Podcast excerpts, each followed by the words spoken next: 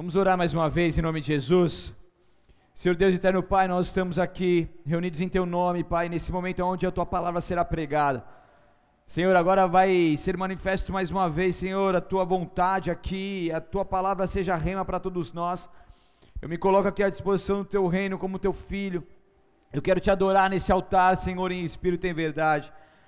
Pai querido, que o Senhor possa continuar conduzindo esse culto a Ti. E que essa palavra venha como uma revelação, Pai, venha como rema, venha como algo profundo, genuíno, Senhor, e no mais íntimo de cada um que, que, que está ouvindo essa palavra. Tu sabes aquilo que cada um está passando, eu te peço, ministra-os individualmente, meu Pai. E que essa palavra não venha a ser roubada, que não haja dispersão nesse momento, mas que haja atenção, que haja vontade de entender, que haja abertura do coração ali para receber algo que vem de ti. E eu te peço, Senhor, transforma vidas através dessa mensagem. Haja no teu sobrenatural mais uma vez, meu Deus, através dessa mensagem. Que vidas venham ser edificadas, Senhor, de uma forma soberana por ti, mais uma vez essa noite. E que nada nem ninguém impeça o teu mover e teu agir. Nós estamos aqui por ti e para ti. E é em teu nome que nós seguimos com esse culto, em nome de Jesus. Amém.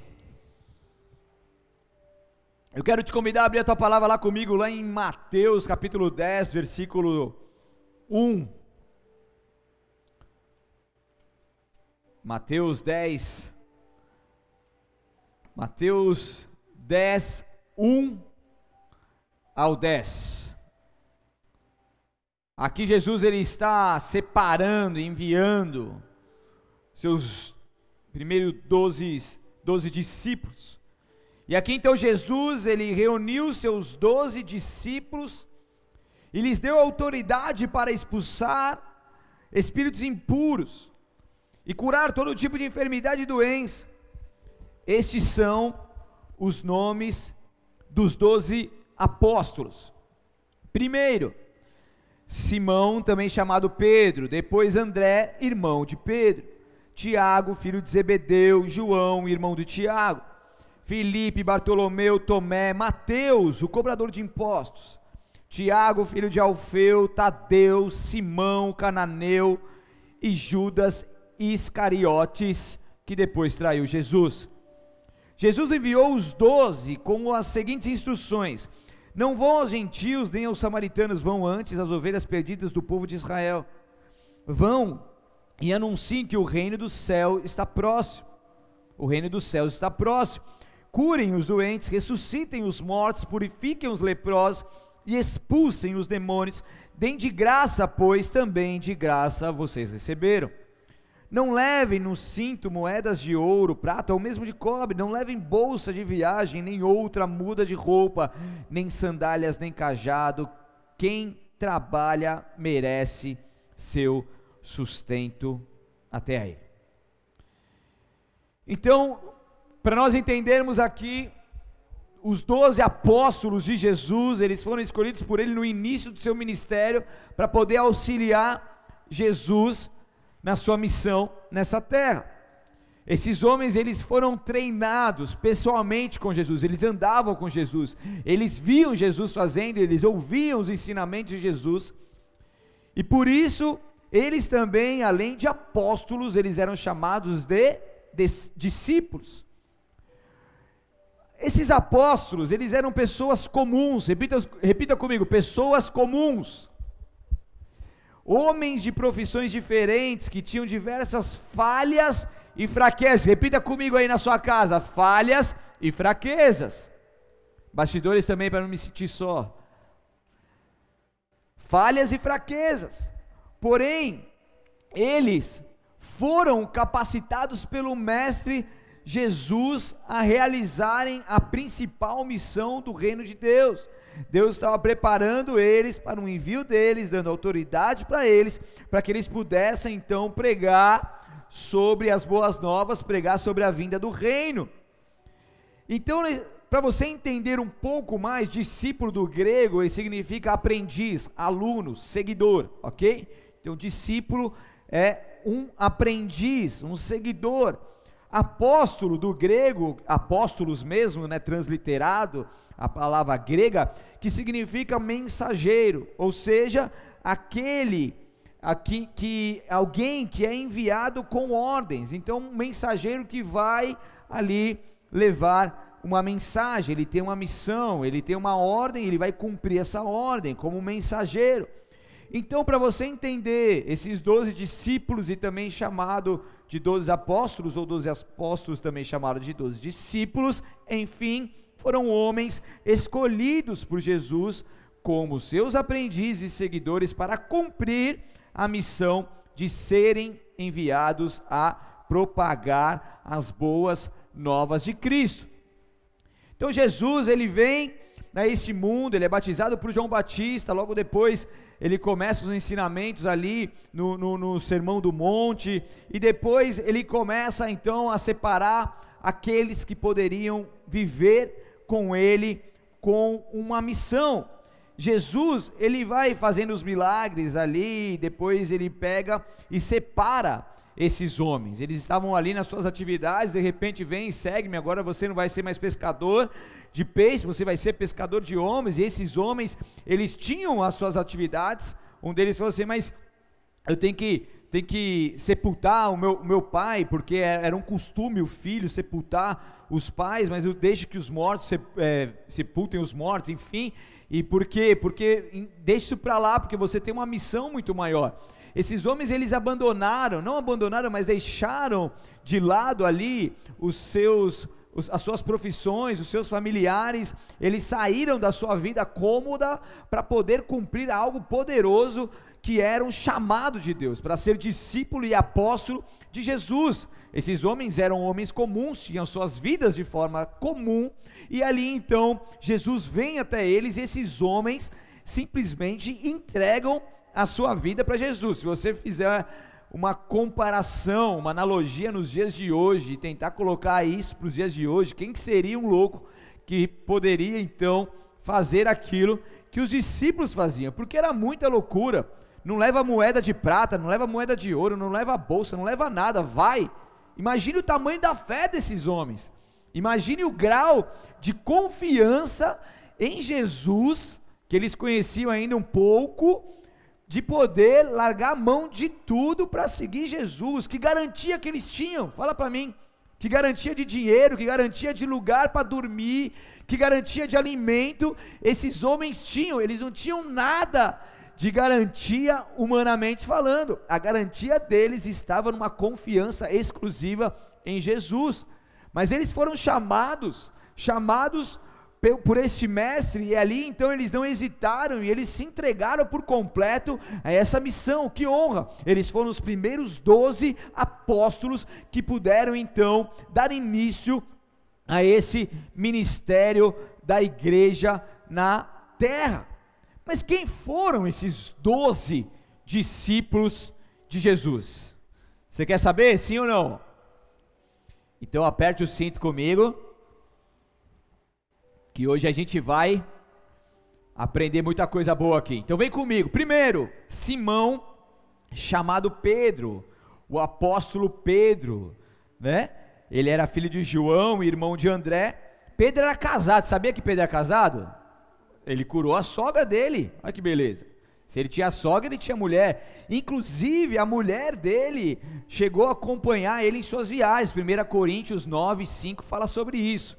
Se você quiser depois ler lá na sua palavra, talvez você nem sabia disso, mas a esposa de Pedro acompanhou ele em suas viagens. 1 Coríntios, capítulo 9, versículo 5. A grande maioria, a maioria dos, dos discípulos, eles eram pescadores, Pedro também era um. Só que Pedro, ele não fora educado religiosamente, ele possuía forte sotaque da região lá da Galiléia e ele era considerado como ignorante. Ignorante, para quem não sabe, é aquele que, que não tem ali os seus estudos, né? Ele, ele é ignorante de conhecimento. Ele não tinha estudo pelos líderes judaicos de Jerusalém, então era uma pessoa que ninguém dava muito valor. Daí Pedro e João, cheios do Espírito Santo, enviado por Jesus como apóstolos do Senhor, discípulos de Jesus, eles vem um paralítico ali, e de repente eles falam: Não tenho prata nem ouro, mas o que eu tenho eu te dou, levanta e anda. E daí os, o pessoal do, do conselho de líderes, os religiosos, depois de terem visto esses homens curado, esse aleijado, eles falaram assim: eles viram a coragem de Pedro e João, ficaram admirados. Por quê? Pois perceberam que eram homens comuns, sem instrução religiosa formal, e reconheceram também que eles haviam estado com Jesus. Uau! Atos capítulo 4, versículo 13 diz isso. Então esses homens ficaram admirados. Eles ficaram perplexos porque viu esses dois homens, principalmente falando de Pedro aqui sem instrução, sem instrução religiosa, vendo poder saindo deles, vendo eles sendo instrumentos de Deus para curar esse aleijado.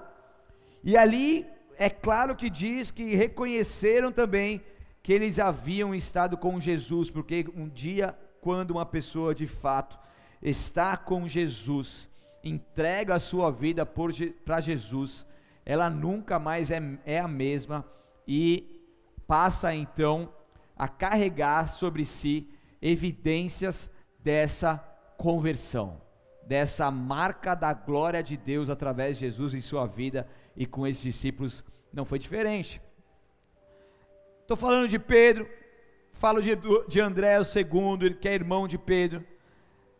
Ele também era pescador, Tiago, filho de Zebedeu, pescador, Tiago é irmão de João, daí tem João também, o apóstolo João, ele foi um dos discípulos mais próximos de Jesus, ele escreveu alguns livros do Novo Testamento, conhecido também como discípulo amado, era pescador profissional, de família de pescador, imagine para a mãe né, de João e Tiago ter os dois filhos, largando tudo para seguir Jesus Cristo, imagine como que essa mãe ficou, Imagine a loucura. Temos o quinto, que é Felipe, tá? Não Felipe evangelista, mas o apóstolo Felipe, que era Betsaida, de Betsaida da Galiléia, que acreditam que ele se tratava de uma vila de pescadores ali, que ele era de lá. Super simples também. Bartolomeu, que Bartolomeu que fez a pergunta, né? pode sair alguma coisa boa de Nazaré. Olha o nível dos discípulos que Jesus chamou para estar com ele. Tomé. Tomé, ele tem os seus extremos, ele demonstra ao mesmo tempo pessimismo e uma enorme devoção ao Senhor, então os seus altos e baixos ali. Mateus, sabe quem que era Mateus, gente? Quem, é quem, quem me falar vai ganhar um chocolate aqui. O que que Mateus fazia? Fala para mim, Raul, o que que Mateus fazia? Quem falou? Quem falou? Falou certo. Ah, você tá, tá estudando, hein, Clebão? Ele fazia o quê? Não, mano. Quem falou cobrador de imposto? Ô Marcel dando um pau nos diáconos aí, meu. Hã? É mesmo? Isso mesmo. O Mateus, Mateus, o publicano, também chamado Levi, os publicanos, para quem não sabe, eles eram cobradores de taxas de impostos a serviço do Império Romano. Essas pessoas, vem comigo, essas pessoas dessa classe de trabalhadores era desprezada pelos demais judeus. Repita comigo, desprezada. E Jesus chamou o cara. Vem comigo. Estão comigo ou não estão? Só está aquecendo, hein? Tiago, filho de Alfeu, tem uns que não falam muita coisa, por isso que eu não vou entrar em detalhes também, porque nem tem detalhes, assim, é mais o basicão mesmo. Mas Judas Tadeu, a gente vai falar um pouco mais de mais afinco desses, desses discípulos mais para frente. Décimo primeiro, Simão, o Zelote, e por fim, o décimo segundo, ele, que é o... Quem? É de máscara, não dá para ouvir nada vocês. Isso. Judas Iscariotes, viu na Bíblia que eu acabei de ler, né? Eu acabei de ler tudo isso aí, né? Mas tudo bem. Que é aquele que, que, que traiu Jesus, né? Esse homem ele só furtava, tá? As arrecadações que ficava guardada na bolsa que ele era o responsável por guardar, era o tesoureiro que furtava o dinheiro ali do, dos discípulos de Jesus e para fazer a obra. Só isso, só. Beleza?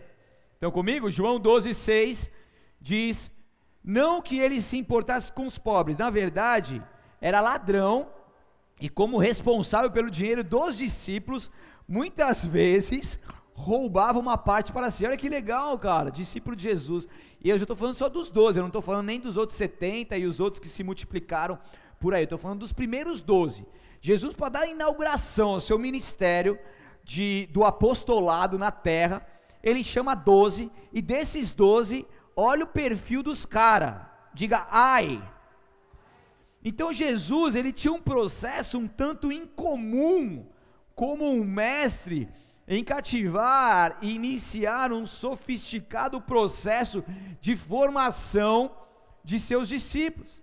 Então, perceba sobre o seu chamamento, a forma inusitada e ousada como ele abordou os seus primeiros discípulos, os riscos que ele correu, os primeiros conflitos, as primeiras decepções.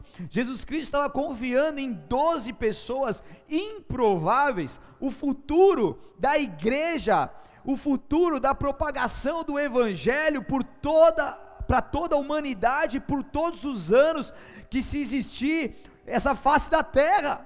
E de repente, desses doze, imagina os conflitos que eles tiveram, as decepções, os riscos, o, o, o, grau de risco que ele, que ele cometeu aqui, que ele passou.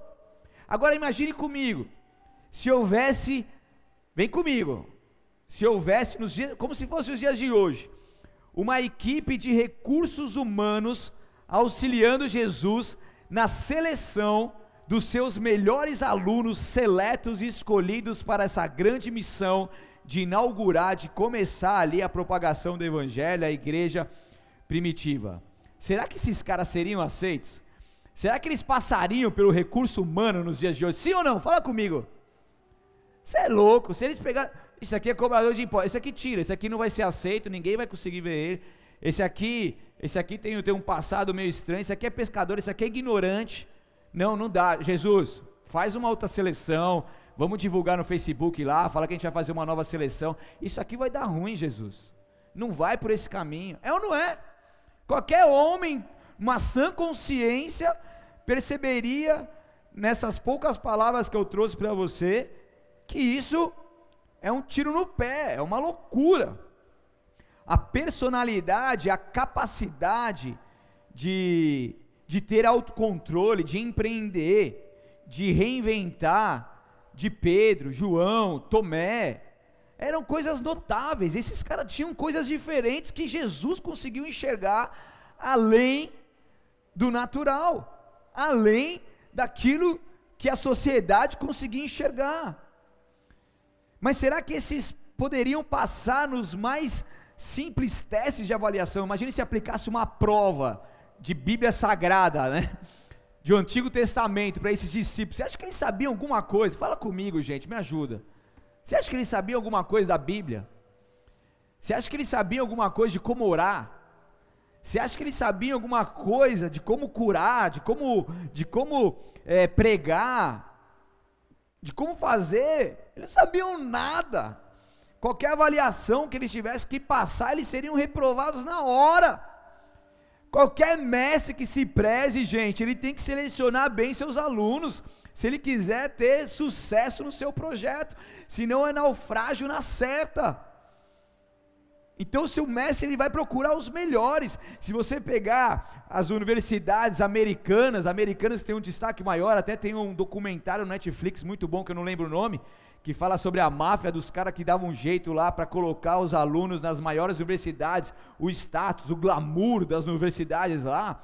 E lá só pode entrar um grupo seleto, é só os excelentes, é só a, a, o melhor do melhor do melhor, é só as mais altas notas, é praticamente impossível você garantir uma vaga numa faculdade como Harvard, Stanford, Yale, e em Israel, por exemplo, são as melhores cabeças que são selecionadas a dedo pelas universidades, porque eles só querem os melhores dos melhores, o topo do mundo em intelecto.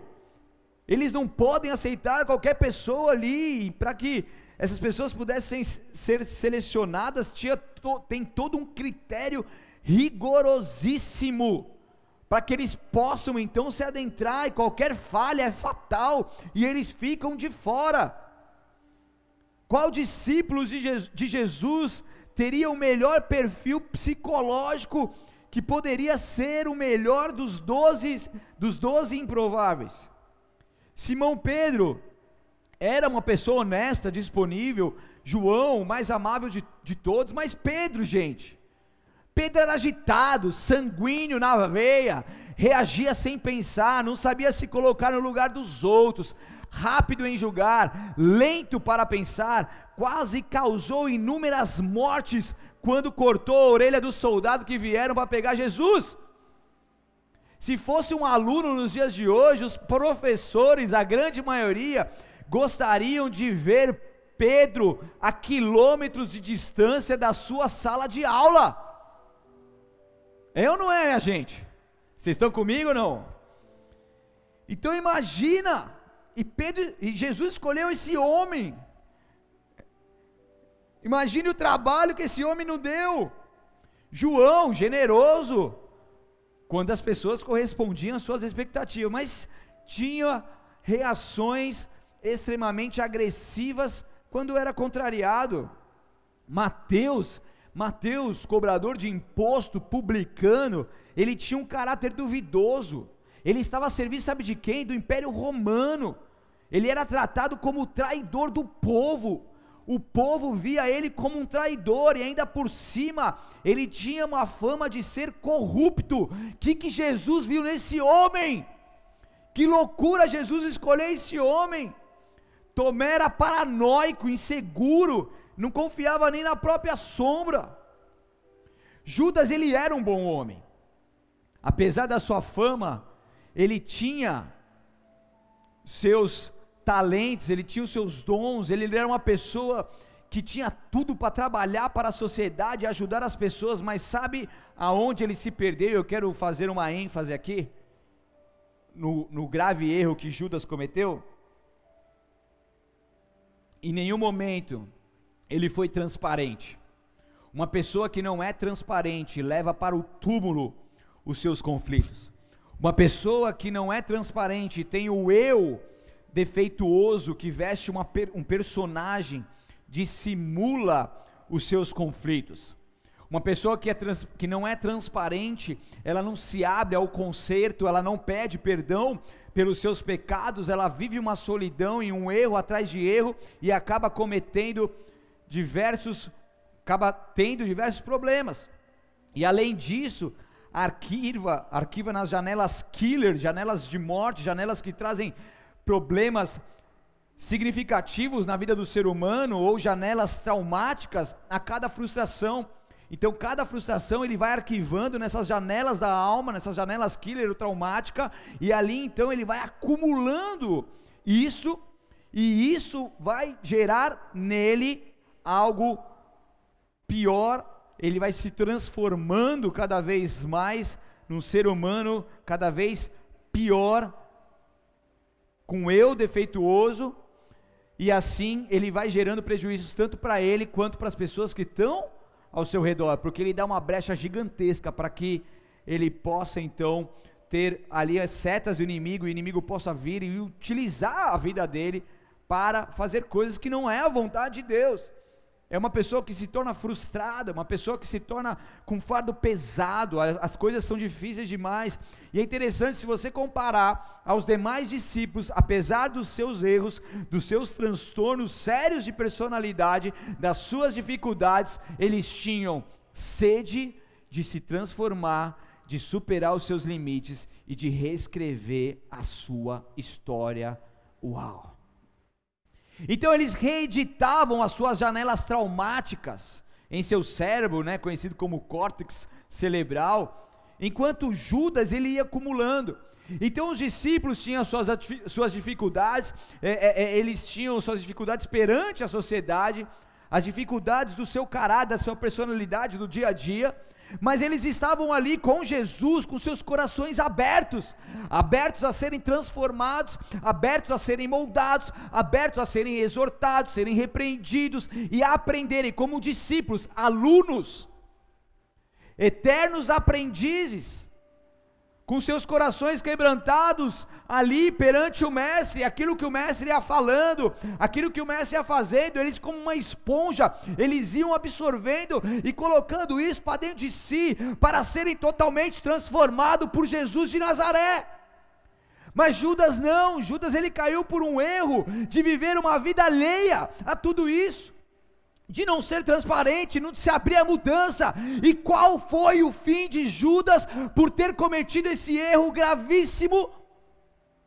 A própria morte o próprio afastamento do ser discípulo, depois teve que levantar um outro discípulo, Matias ali, através da votação ali foi levantado, mas ali eu quero que você entenda uma coisa, desses doze homens e dos escolhidos de Jesus, tem muita gente que fala mal de Judas, que aponta como Judas, mas está cometendo os mesmos erros de Judas, não sendo transparente com a sua vida, tendo um eu defeituoso, colocando uma máscara, vivendo uma personalidade que não é sua e mostrando para as pessoas que você está bem, mas na verdade você está mal.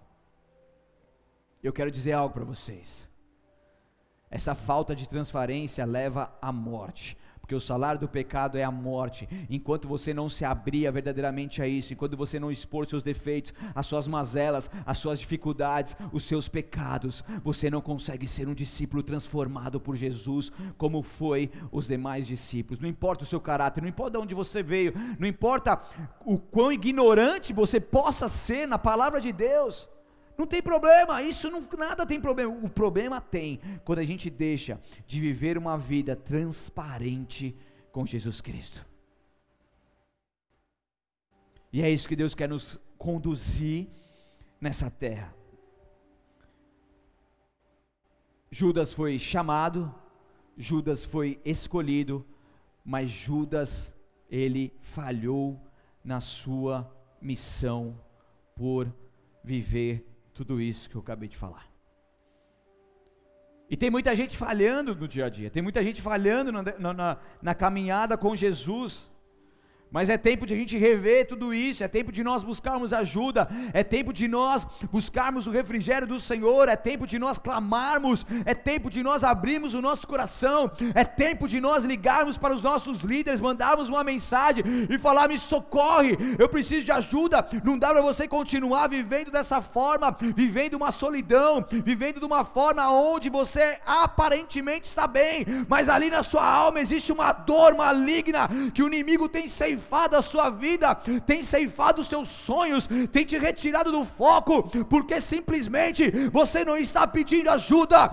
Peça ajuda, clame, clame ao Senhor Deus, clame por socorro, porque o socorro virá sobre a sua vida e você não será um discípulo que se perdeu no meio do caminho, que parou a sua chamada, mas você será um discípulo transformado, um discípulo sedento por mais de Deus, um discípulo como uma esponja, ali absorvendo tudo aquilo que são os ensinamentos de Jesus, um discípulo transformado, transformado, que vive uma metamorfose vinda do próprio Deus sobre a sua vida, aleluia, em nome de Jesus. Agora, mediante a tudo isso, será que Jesus, ele havia falhado no início da sua grande missão de propagar o Evangelho com a escolha desses doze improváveis. Jesus ele tinha uma autoconfiança tão grande como educador que ele era capaz de transformar qualquer pedra bruta em obra-prima. Qualquer um, qualquer um poderia se matricular na escola de Jesus e tornar uma mente brilhante. Jesus Cristo, gestor das emoções, ele deu tudo o que tinha aos que pouco tinha. Que professor é esse? Que mestre é esse? Pessoas, um homem que não desistiu em nenhum momento dos alunos, um homem que não desistiu dos seus discípulos, dos seus apóstolos e que viu coisas que ninguém vê. Sabe qual que é o nosso problema? Que muitas vezes a gente fica preso naquilo que nós temos.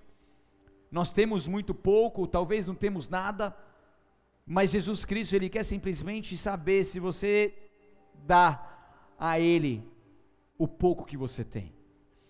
Se você entrega a Ele a sua vida, porque se você fizer isso, o Mestre, Jesus Cristo de Nazaré, Ele vai transformar essa pedra bruta que você está em uma obra-prima maravilhosa que exalta e glorifica o nome do Senhor.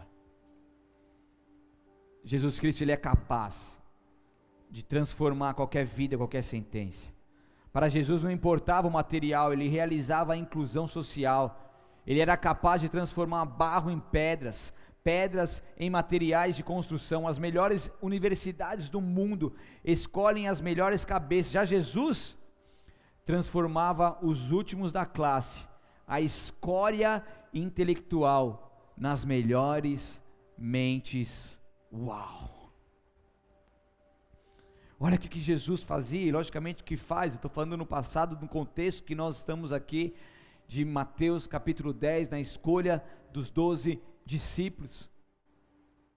Jesus Cristo, ele tem esse poder, e muitas vezes tem muito líder aqui que fica olhando para pessoas e, e esperando a perfeição dos seus liderados.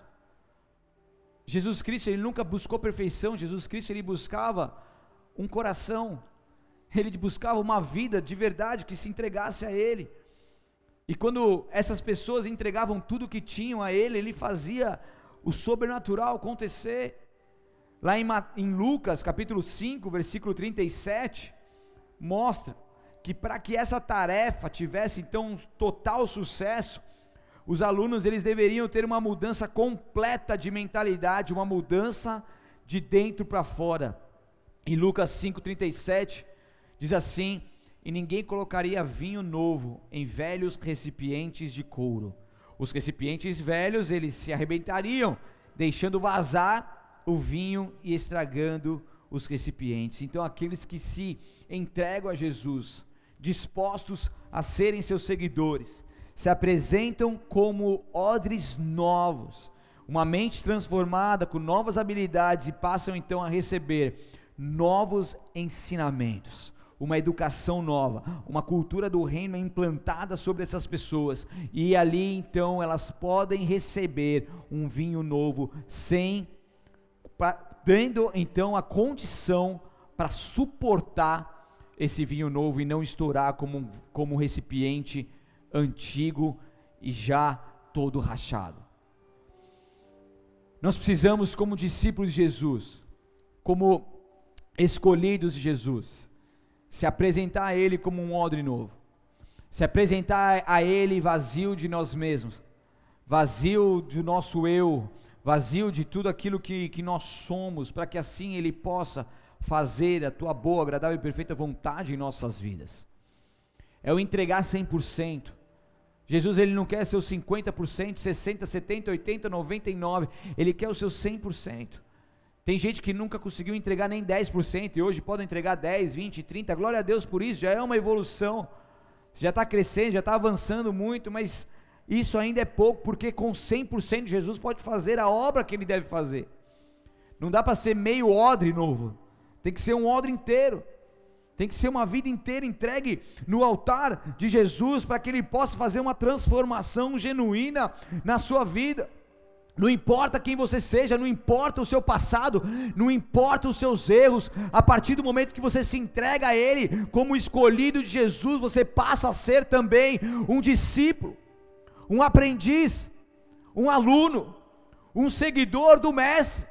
E ali você não está mais alheio, você não está mais perdido, você não anda mais a esmo, você tem um Mestre Você tem um rabi, você tem aquele que vai te ensinar o caminho, ele vai te ensinar, ele vai te direcionar, ele vai te ajudar. Ele vai falar: "Ó, oh, isso aí não é assim, isso aqui não é aqui, mas você não faz dessa forma, senão você vai se dar mal, mas faz desse jeito, porque eu estou contigo". E ali quando você se abre 100% ao mover do Senhor sobre a sua vida, ele vem com odre novo, ele vem com vinho novo e faz você viver coisas novas com ele, porque Deus, ele é poderoso através através de Jesus, de realizar uma obra maravilhosa na sua vida. Então não fale, eu não sei a Bíblia, não fale, eu não sei pregar, não fale, eu não sei fazer, eu sou tímido, não fale, ai, mas eu tenho um passado, um passado sujo, eu tenho um passado, uma fama suja, não importa, o que importa é você, como um discípulo de Jesus, se entregar completamente a Ele, sendo improvável, para que assim Ele faça um milagre acontecer na sua vida e através da sua vida. Quem eram esses doze? Quem eram essas pessoas? Que loucura foi essa, aparentemente falando que Jesus fez? E sabe quem são os melhores para Jesus? Os piores para a sociedade. Os que deram mais trabalho na sociedade, para a família, os que roubaram, os que mataram, os que se drogaram, os que fizeram coisas que agradou muito ao inimigo. Mas de repente essas pessoas têm um encontro genuíno com Jesus, essas pessoas, elas passam a ser os melhores na mão de Jesus. Sabe por quê? Porque com eles é tudo ou nada. Eu lembro uma vez que eu fui visitar uma casa de recuperação e falou assim: ó, aqui estão os melhores aqui, ó, nesse, nesse ambiente aqui. Ali é só os homicidas. Ali são os homicidas, aqueles são aqueles que, que já são os, são os agressivos, são usuários, são os traficantes. Aqui só tem o melhor aqui nessa casa de recuperação. Porque são pessoas que se apresentam como um odre novo com Jesus Cristo. Eles passam a receber algo novo, eles passam a ter sua vida transformada. E eles vão por tudo ou nada. E daí, não tem como a sociedade olhar para esses improváveis e não ver a glória de Deus sobre eles. Não importa o que você foi até aqui, o que importa é o que você pode ser a partir de então. Em 1 Coríntios, eu quero que você abra comigo lá no capítulo 1, versículo 26. 1 Coríntios 1, 26.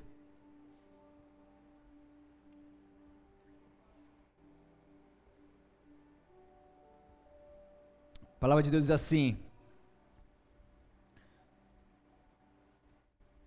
Lembre-se, irmãos, de que poucos de vocês eram sábios aos olhos do mundo, ou poderosos ou ricos quando foram chamados. Pelo contrário, Deus escolheu as coisas que o mundo considera loucura para envergonhar os sábios. Assim como escolheu coisas fracas para envergonhar os poderosos, Deus escolheu coisas desprezadas pelo mundo, tidas como insignificantes, e as usou para reduzir a nada aquilo que o mundo considera importante. Portanto, ninguém jamais se orgulhe na presença de Deus. Foi por iniciativa de Deus que vocês estão em Cristo Jesus que se tornou a sabedoria de Deus em nosso favor, nos declarou justos diante de Deus, nos santificou e nos libertou do pecado.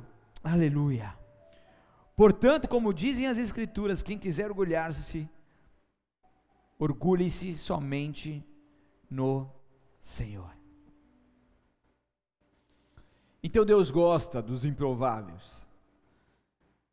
Deus gosta de pegar os loucos, os que não são, para confundir os que são, os rejeitados, os colocados de lado, ou aqueles que a sociedade não dá nenhum valor, para poder pegar esses, transformar, encher com o Espírito Santo e lançar de novo na sociedade com autoridade e poder, para poder manifestar a glória de Deus.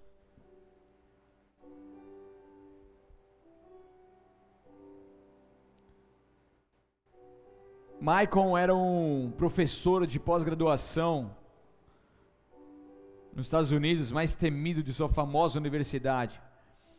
Ele era ele controlava os seus alunos com mão de ferro, e um dia ele pegou os alunos da graduação em medicina colando em uma das suas difíceis provas.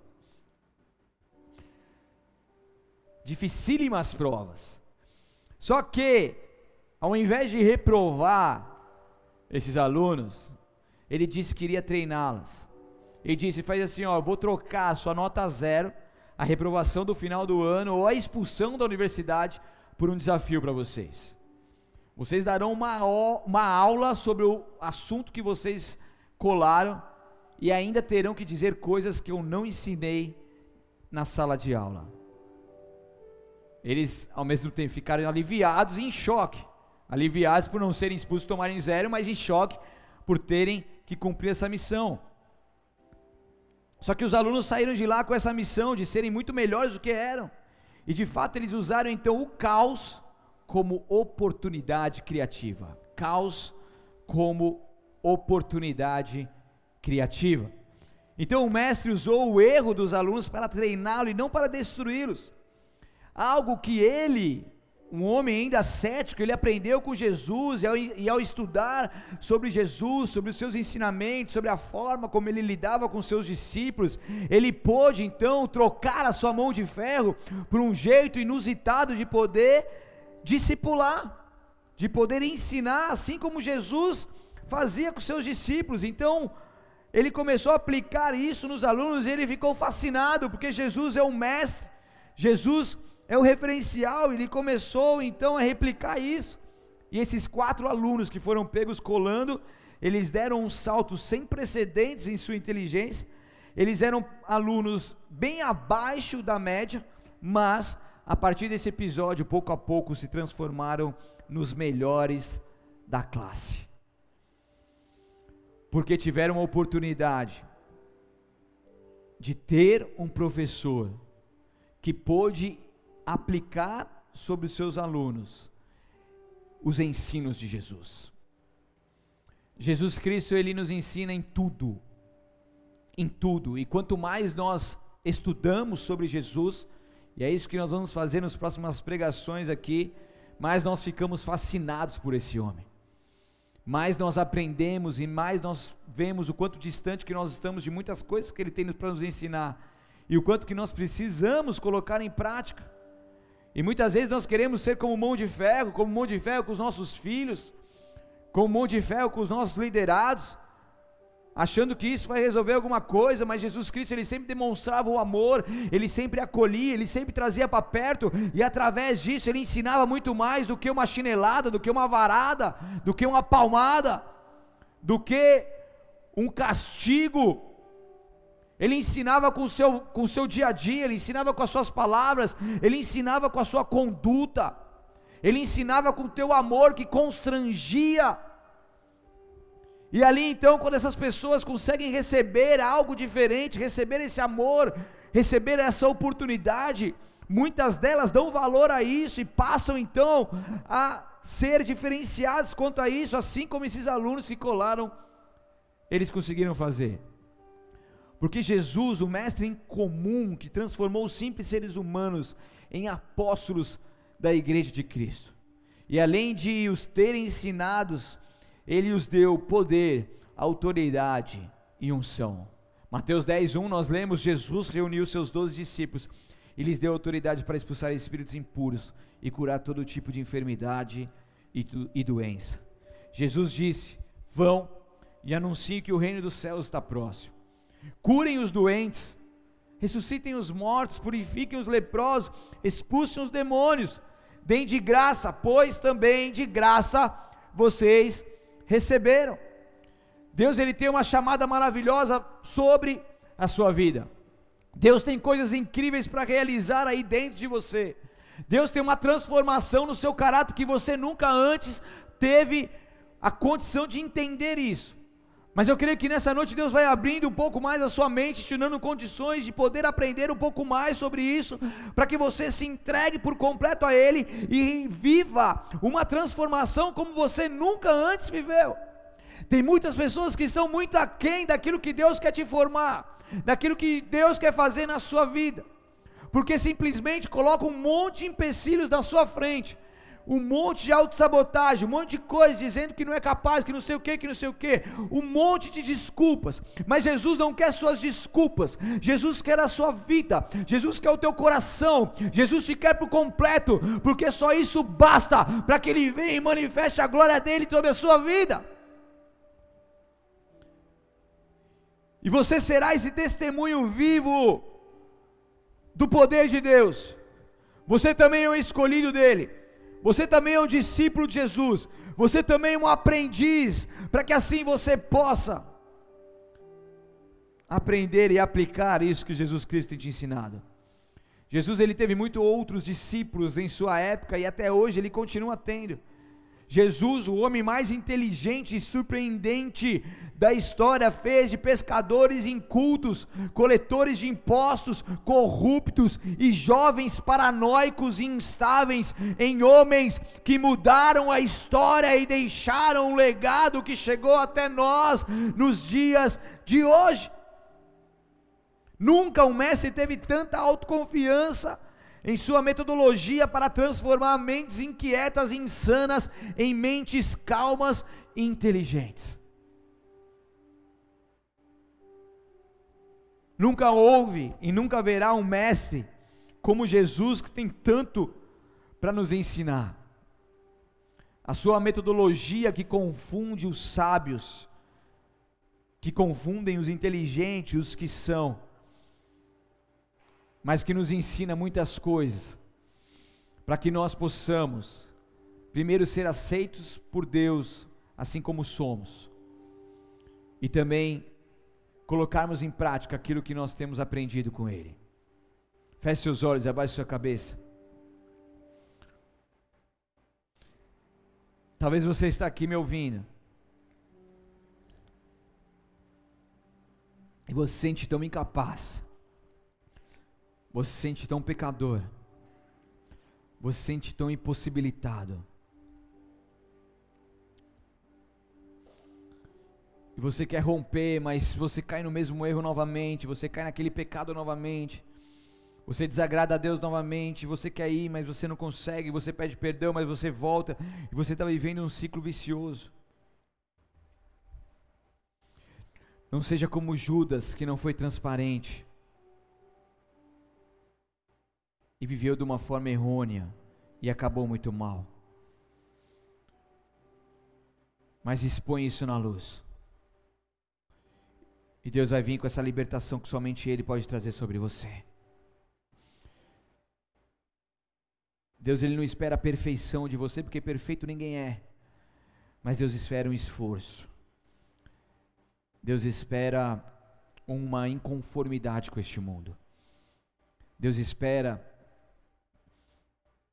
uma vida que se coloca nas mãos dele como um, um odre novo, disposto a receber algo novo da parte do Senhor.